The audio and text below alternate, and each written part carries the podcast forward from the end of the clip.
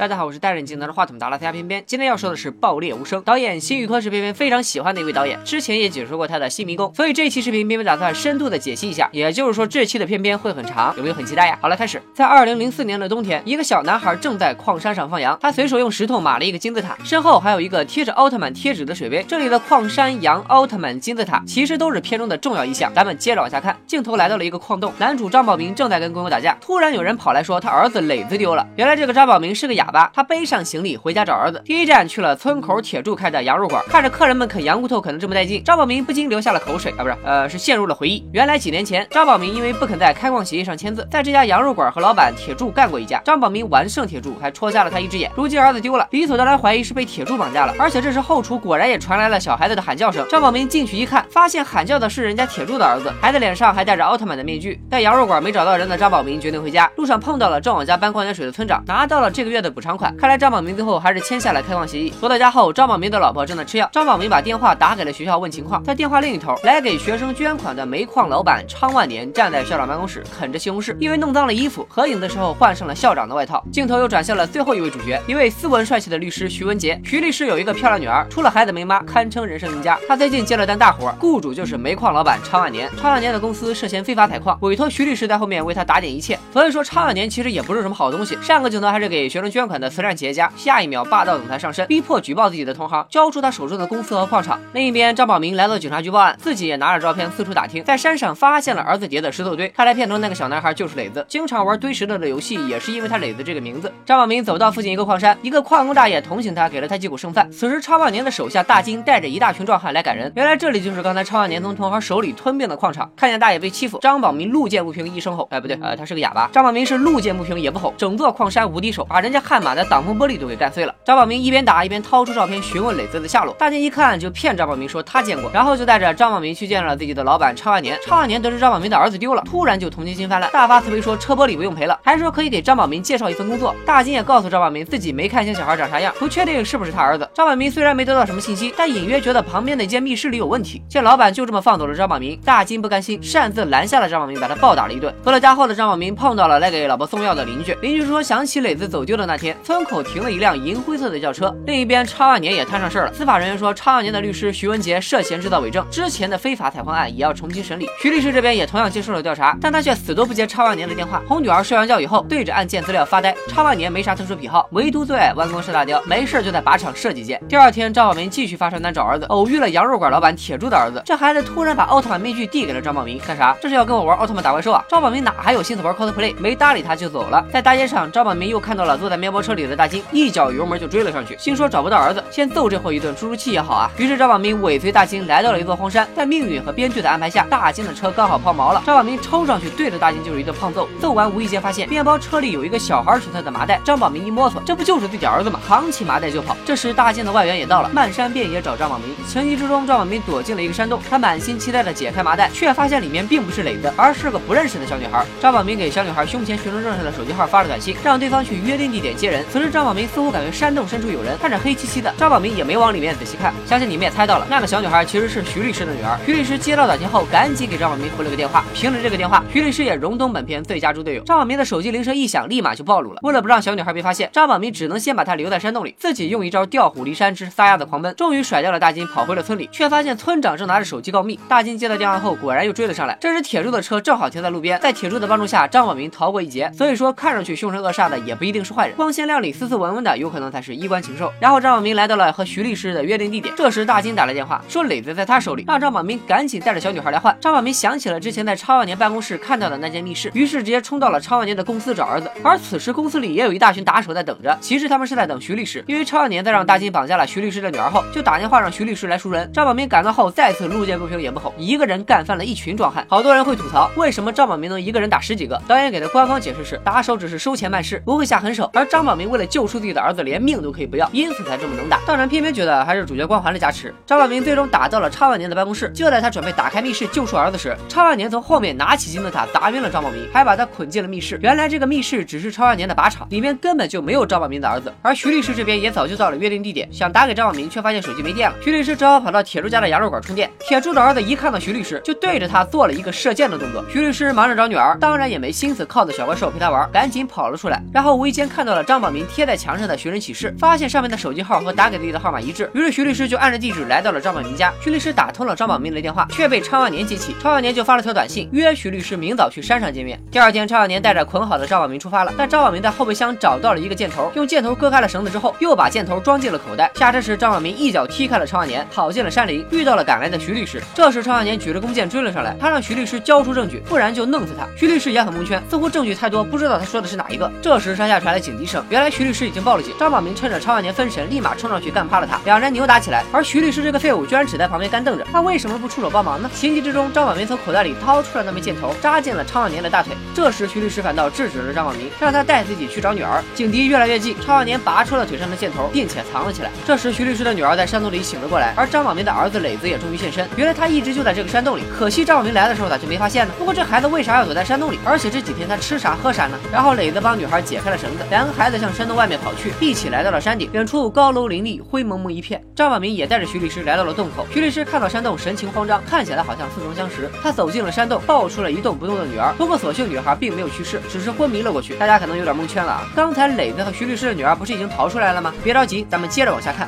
徐律师抱着女儿离开后，又碰上了追上来的超万年。超万年跟徐律师说了一句意味深长的话：“你还有女儿要找，我相信你会有办法的。”这时画面一转，超万年和徐律师已经被抓进了监狱，两人很快各自交代了罪行。超万年说他当初被指控非法采矿，于是找到徐律师帮他摆平，而徐律师则说自己为了打赢官司，私下贿赂了相关证人。事情搞定后，得到了超万年的五十万报酬。看起来两人痛痛快快的交代完了，但是事情还远远没有这么简单，在这背后隐藏着一个更可怕的内幕。直到在铁柱儿子随后涂鸦的一幅画中，之前所有的谜底才全部揭开。原来超万年和徐律师在山上交易，正好碰到了磊子在放羊。那么咱们可以大胆猜测，超万年一时兴起，举起弓箭就想射羊群，而磊子可能为了保护自己。家的羊扑了上去，结果被超万年射死了。超万年逼迫徐律师一起把尸体藏到了山洞的最里面，但回去之后才发现刺杀磊子的那枚箭头不见了。超万年以为是徐律师藏了起来威胁自己，一直给徐律师打电话又打不通，所以才会绑架他的女儿。但其实箭头就落在了车后座，之后又被张宝明捡起，也正是刺伤超万年大腿的那一枚。这也正是为什么超万年看到那枚箭头时赶紧埋在了土里，他是为了销毁证据。谜底揭开后，之前很多的疑问都有了答案。超万年后来捐款给学校，以及不追究张宝明打碎玻璃的事，都是因为杀了张宝明的儿子，所所以良心有愧。铁柱儿子应该是磊子的玩伴，可能因为年纪太小，或者也是个哑巴，明明目击了一切，却不知道该怎么表达，所以他把奥特曼面具递给张宝明，后来还对着徐律师比划射箭。而他在电影开头时在羊肉馆里抽搐喊叫，应该也是在模仿磊子中箭后的反应。正因为徐律师参与杀害了磊子并藏尸山洞，所以见到铁柱儿子比划射箭时，看到张宝明的寻人启事时，以及看到山洞时，表情都很异样。而之前邻居说的那辆银灰色轿车就是徐律师的，他跟常小年去山上拿钱时，把车停在了村口，最后两个孩子牵手奔跑到山顶的画面，也只是导演运用超现实手法所展现出的美好想象。电影结尾，这种吃人的矿场又新开了一个。炸山开矿时，张宝明站在山前显得十分渺小，眼看着巨大的山体轰然倒塌而又无能为力，跟着一起崩塌的还有他的精神世界。就像警察问常少年和徐律师还有没有什么东西要交代时，俩人选择了继续隐瞒一样，真相和磊子的尸体。一起被永远的埋在了废墟之下。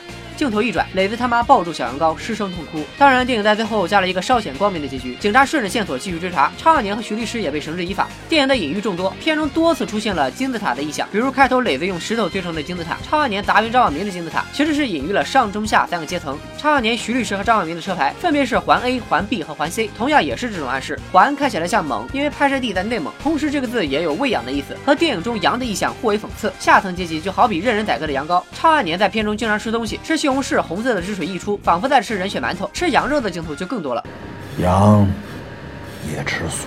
从这句台词中也可以看出超少年弱肉强食的价值观。电影中上层阶级的富人吃羊肉，而下层阶级的穷人只能啃一啃羊骨头，不仅可以看出阶级差距，也讽刺了下层阶级之间也在自相残杀，所以才有了羊肉馆众人逼迫张宝明签协议的一幕。张宝明设定为哑巴，也是隐喻了下层阶级很难发出声音。还有小溪边的死鸟，村长买的城乡矿泉水，张宝明老婆每次出镜都是在吃药，这些都影射了矿山导致的严重环境污染。同时台词中也提到，超万年这种上层阶级早就把孩子送去了国外。还有奥特曼的形象也在水杯、面具、书包电影中反复出现，这一方面是契合了当时的年。代感，另一方面也是导演期望能够出现强大的正义力量战胜邪恶。这部《爆裂无声》相比辛云坤的处女作《新迷宫》，硬件上有不少提升的地方，画面更加精致，演员的表演也更加专业。最后的超现实镜头也给电影提升了不少力度。另外，虽然叫《爆裂无声》，但是台词功底很深，哪怕是配角的几句简短的台词都是有设计的。比如超万年威胁同行那场戏，对方对超万年的称呼也是有变化的。一开始嚣张的直呼本名超万年，然后认怂喊昌总，再叫老昌套近乎，最后叫昌哥求饶。当然，这部电影也有不少瑕疵，比如徐律师在前半部分的存在感就非常弱，戏份甚至还不如昌万年的手下大金，好多关键情节都是靠大金去推动的。他去矿场闹事的时候骗了张宝明，之后又背着昌万年打了张宝明，导致张宝明寻仇，这才发现了被大金绑架的徐律师女儿。后来大金再次骗张宝明，累罪在他的手里，导致张宝明一路打进了昌万年的公司。这么一看，这个大金才是本片的最佳猪队友，坑死老板没商量。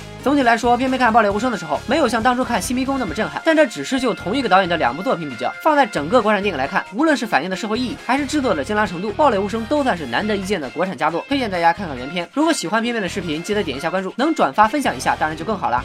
拜了个拜。